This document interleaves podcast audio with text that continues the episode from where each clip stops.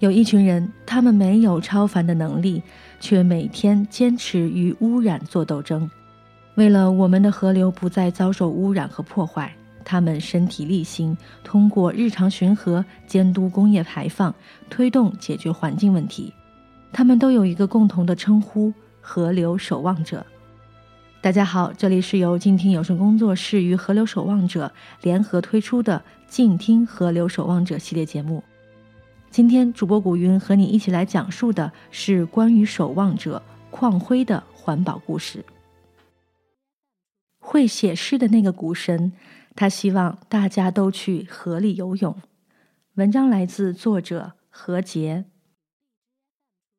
二零一六年七月二十八日黄昏，在石鼓书院下面游泳的人，应该记得那天的湘江水有多么清澈。如果他们扔在岸边石头上的裤子的口袋里带了一张 pH 试纸，会知道那天的河水 pH 值是六到七，属于未污染状态。按道理，每个人都可以成为河流志愿者，但实际情况是，并不是每个人都能把一件无聊的事干上 N 年。住在水边的人爱游泳，水就是湖南人夏天的冰袋，而邝辉是特别爱下水的一个。像这样的夏天，早上出门时泳裤已经穿好了，上班、去股市、接孩子，反正都是这副标配，这样方便下午五点钟从衡阳的任何角落走向河边去。晚饭前在石鼓书院下面游泳的有三四十个人，都是衣服裤子往石头上一扔就跳进水里去了。杀马特青年从河边的栏杆顶部往下跳水。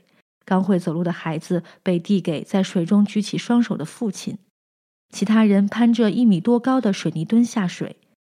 去年景区改造之前，那里是个坡，而新的当政者一声令下，之后给下水添了点麻烦，但麻烦也不算大。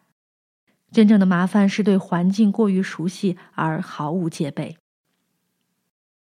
二零零四年十二月。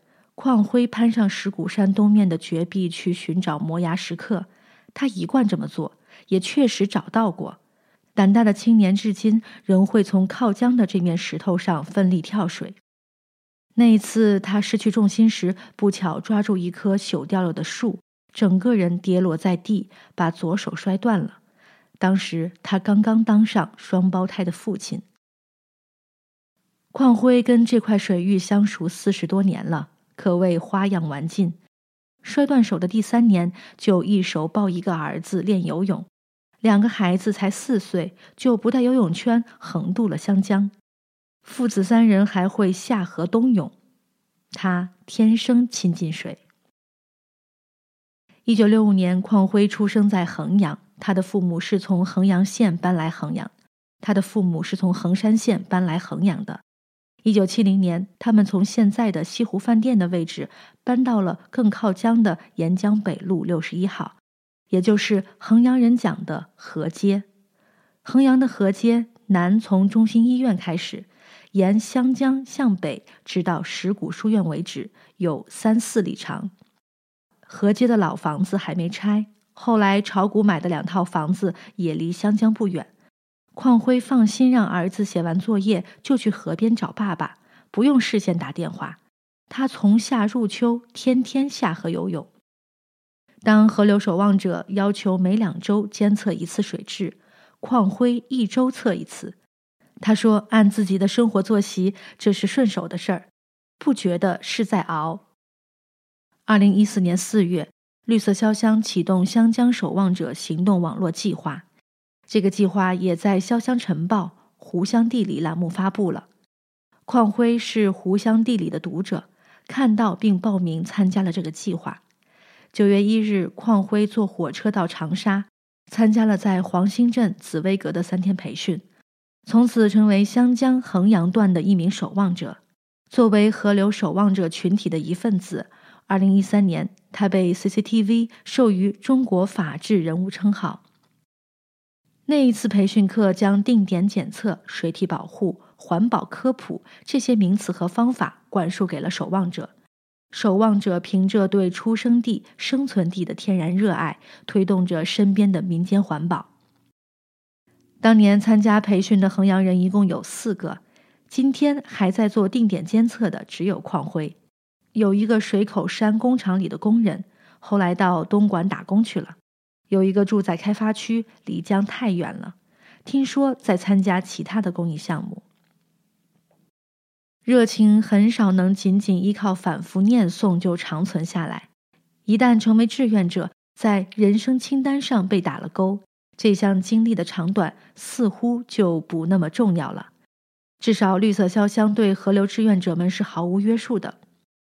邝辉的坚持会让人觉得他是个例外。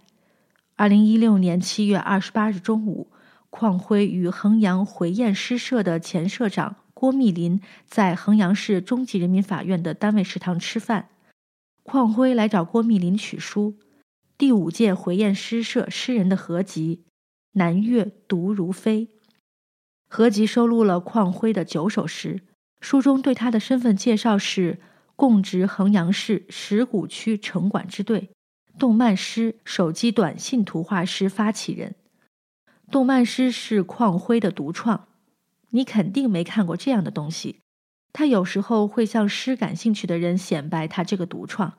他自称这个独创开创了诗三点零时代，诗与动漫结合。例如，他在二零零八年写过一首动漫诗，运用记幅动图把诗里的“路过”一词反复强调。一九八五年成立的回雁诗社，至今已是第六届，成员多数有政府机关的工作背景。资源和活动能力被认为是竞选社长的主要考量标准。能为诗社争取经费、开展线下活动、出版诗集的人，才能得到郭密林所说的最重要的人事权。邝辉在这一届担任副社长，这听起来是个闲职，类似于给活动积极分子的加冕。加入绿色潇湘，成为湘江守望者之后。邝辉确实曾经想过要在衡阳牵头成立一个环保组织，认真研究了申报流程，又分析了一番自己在筹款策划上的短板后，没纠结多久就放弃了，继续做志愿者。除了每周六上午去监测水质之外，周末还有大把的时间参加其他公益组织活动。每周六晚上给流浪汉发盒饭，发了一年。组织艾滋病家庭的孩子参加夏令营。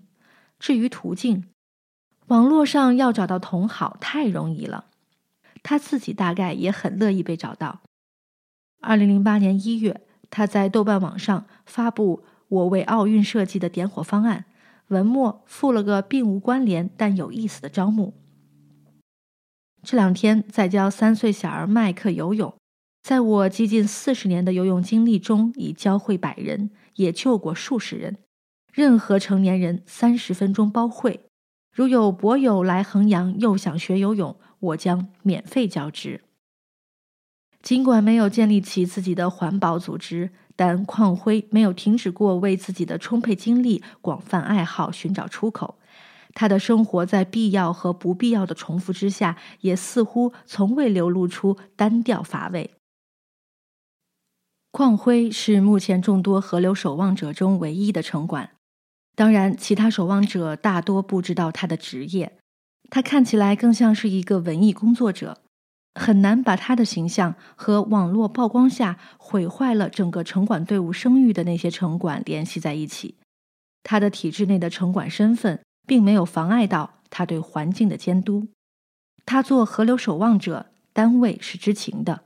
对于他利用业余时间监督其他部门的工作，并没有阻拦。即使如此，他也很少提及他的工作。七月二十八日下午，他唯一主动谈到与工作有关的话题，是在石鼓山下。当时他从水里上来，指着远处的桥说：“以前那里下午有个鱼市场，卖鱼的贩子一直摆到了青草桥头，我们上班就天天在那里喊。”堵塞交通了嘛？他们都号称是从河里打的鱼，谁知道啊？现在河里哪还有这么多鱼喽？二十世纪九十年代，在城管支队上班还很忙的日子里，尚未发掘出对公益的热爱，邝辉的精力就投在其他爱好上。七月二十八日这一天，股市休市前一个小时，邝辉用粤语念了一首他自己的诗。有一年的时间，他疯狂的通宵的听美国之音，英语、粤语就是从广播里学的。他每周二去南华大学听外教课。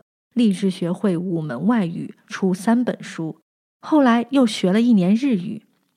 二零一六年六月三十日，他在微博里写：“这段时间数学记忆逐渐醒来，狂看高等数学和微积分。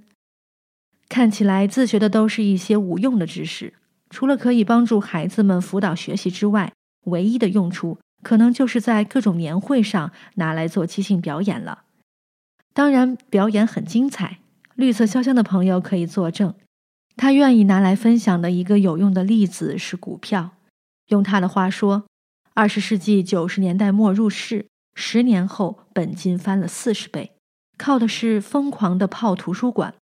晚上衡阳市图书馆关门了，他又去衡阳工学院、衡阳医学院的图书馆继续泡着。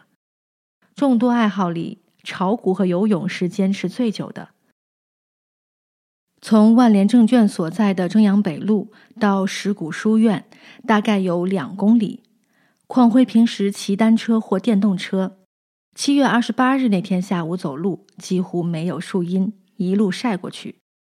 他进行水质监测的地点就在石鼓书院上游几百米，自来水厂的取水口附近。水厂在二十世纪八十年代和九十年代先后建了两个水塔，有各自的水泵和取水口。满足越来越多的城市人口的需要。衡阳人初一十五习惯在这里放生，乌龟、鳝鱼、泥鳅，上面放，下面就有人捞。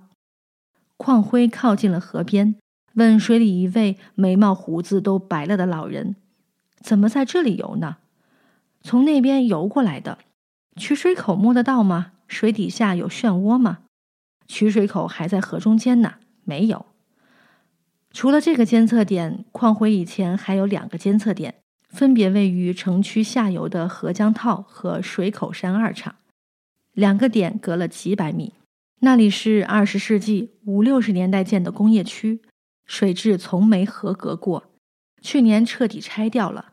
新的松木工业区建设在更下游，他从家里骑摩托车要半个小时。他考虑过要去那里再设一个监测点。当然，能找到住在那里的志愿者刚好。下午四点半，衡阳人已经在街上喝茶打瞌睡了。下河游泳的也有，岸上晒了些枇杷，一颗颗萎缩的很小，可入药，有止咳功效。石鼓山上也有枇杷，跌落一地，无人捡拾，因为游客要买票才能进去，但会留个小门给游泳的人免费进。湘江到这里接纳了东面来的雷水和西面来的蒸水，形成石鼓书院、来雁塔、朱辉塔三道水口。这就是算命的廖瞎子说的能锁住金银财宝的风水宝地，也是矿辉口中最适合游泳的地方。去海里游，一个浪就是一口沙子，苦的要命，哪里也比不上衡阳，水还有点甜。邝辉读小学的时候，体育课就在湘江河里上。二年级和小伙伴第一次横渡四百米宽的湘江，最盼望的是能够进衡阳市游泳集训队。结果三年级时，学校因为每年都要被水淹而被撤并了，选体育苗子的事情终结了。二零零二年八月八日，邝辉和衡阳市游泳队的八个人租了两艘小船做补给。一起从石鼓书院下水，顺游六天，二百九十多公里到长沙。第一天游了六十公里，早上出发，天黑到了大源渡电站，在湘江上唯一的渔村歇了脚。那是一次几乎所有省内媒体都报道了的游渡。他们半年前就开始训练，从衡阳上游三十多公里的车江镇游下来。当时不记得谁说要游到北京去。其实也是可行的，从洞庭湖入长江，游到扬州，走京杭大运河进京，水路是连通的。他清晰记得是八月八日早上出发的，八月十四日中午上岸。长沙冬泳队从猴子石山下水，陪他们游了最后十多公里。那一年涨水，水流速度快，有时候骑上车的、开拖拉机的，还不如水里的人游得快。不过每天在水里泡八九个小时，有几个人鼻子都烂了。要去河里游泳，他一直这么说。从去年夏天开始，这变成了一个叫“可游舟”的活动。在微博上发自己下河游泳的照片，号召大家都去拍摄着身边的可以游泳的河流。他说：“你去游了，才会关心这条河流。”邝辉四岁时第一次偷偷的走到湘江边，爬上巨大的毛主席语录牌基座，看到乌篷船、小扇板停满江面，岩鹰飞过头顶，内心兴奋不已。或许四岁那年初见湘江时的兴奋，让他喜欢去江里游泳，让他一九九一年十二月单骑去桂林，经过新安县灵渠，下车亲了亲彼时的湘江源头，让他终于成了日夜相伴的这条河流的守望者。好了，今天的守望者的故事就和大家一起分享到这里了。我是静听有声工作室主播古云，携手后期 even，感谢您的收听。如果你喜欢我们的节目，欢迎在公众微信号中汉字搜索“静听书屋”与我们留言互动。让我们下期静听河流守望者再继续一起来聆听到他们的故事。